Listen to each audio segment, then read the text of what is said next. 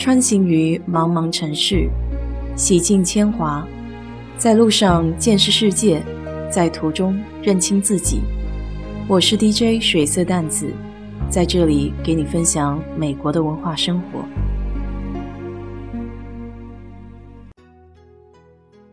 今天来聊一下垃圾分类吧，我自己也顺便学习一下。目前我家里只有两个垃圾桶，一个是黑色的。我一般放的都是生活垃圾，并没有干湿分离。另外一个是绿色的，我一般放的是纸张、空塑料瓶、快递的盒子和一般购买产品的包装盒。垃圾费包含在物业管理费里面，具体多少我并没有仔细看过。总的物业管理费在这个小区一年大概是四百多块。每周一和周四会有人来收黑色桶的垃圾。每两周的周四会来收绿桶的可回收垃圾。我还特地上网查了一下关于垃圾分类，美国还是有比较严格的规定的。当然，这也是根据地区来看，少数偏远地区可能目前还尚未实施分类回收。说到美国的垃圾分类，这还有一个戏剧化的开始。上世纪八十年代，有一个名叫 Laura Harrison 的人。想将垃圾制成甲烷发电，借此可以开始一项赚钱的事业。于是他在纽约买了重达三千一百八十六吨、堆起来高达六米的垃圾，装运上船，并且想南下寻找垃圾填埋场处理。但这一举动引来了沿岸各州人民的围观和敌意，甚至在美国环境保护局检测以后，表明只是生活垃圾。这些垃圾含有有毒物质的谣言依旧没能平息。当佛罗里达某处垃圾填埋场表示愿意接收的时候，有上万的当地居民现身抗议。就连邻国墨西哥、Belize、巴哈马群岛，甚至都派出军队明确拒绝垃圾船。Harrison 的船经过了五个月、六千多英里的旅程，在法官的指令下，将垃圾运回了纽约焚烧。想变废为宝的 Harrison 损失惨重，但这也成为了一次标志性的事件，促成了美国垃圾分类回收的开始。美国的垃圾回收可以分为两大类，就是不可回收垃圾和可回收垃圾。可回收垃圾里面可以再细分为两种，一种是纸张和纸板制品，比如报纸、邮件、包装盒之类的。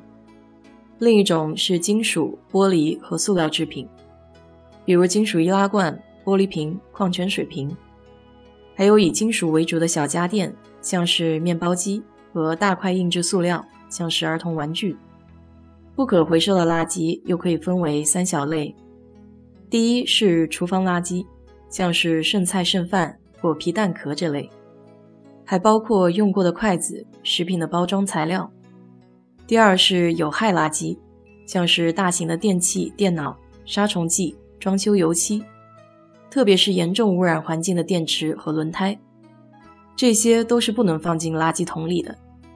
如果有这类废弃物的话，需要自己送到免费的回收站，也可以向垃圾公司预约，花钱请他们来收走。有的物业管理费高的小区会提供回收这项服务。专门在每个月的特定时间派人上门收这些不可回收的垃圾。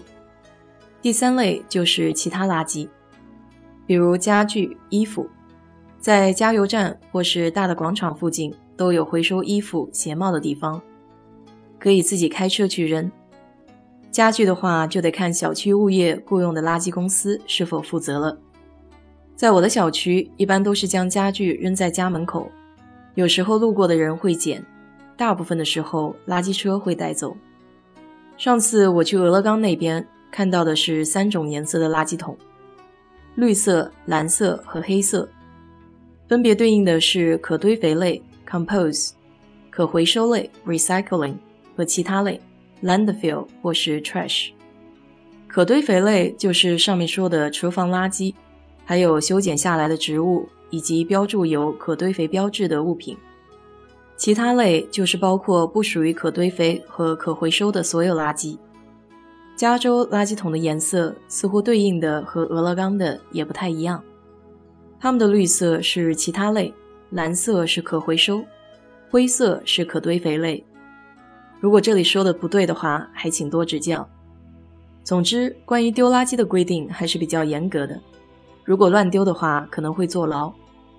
通常在美国是不允许把私人垃圾扔到别人家的垃圾箱里的，这里包括公共场所的垃圾箱，像是公园或是购物广场里的垃圾箱。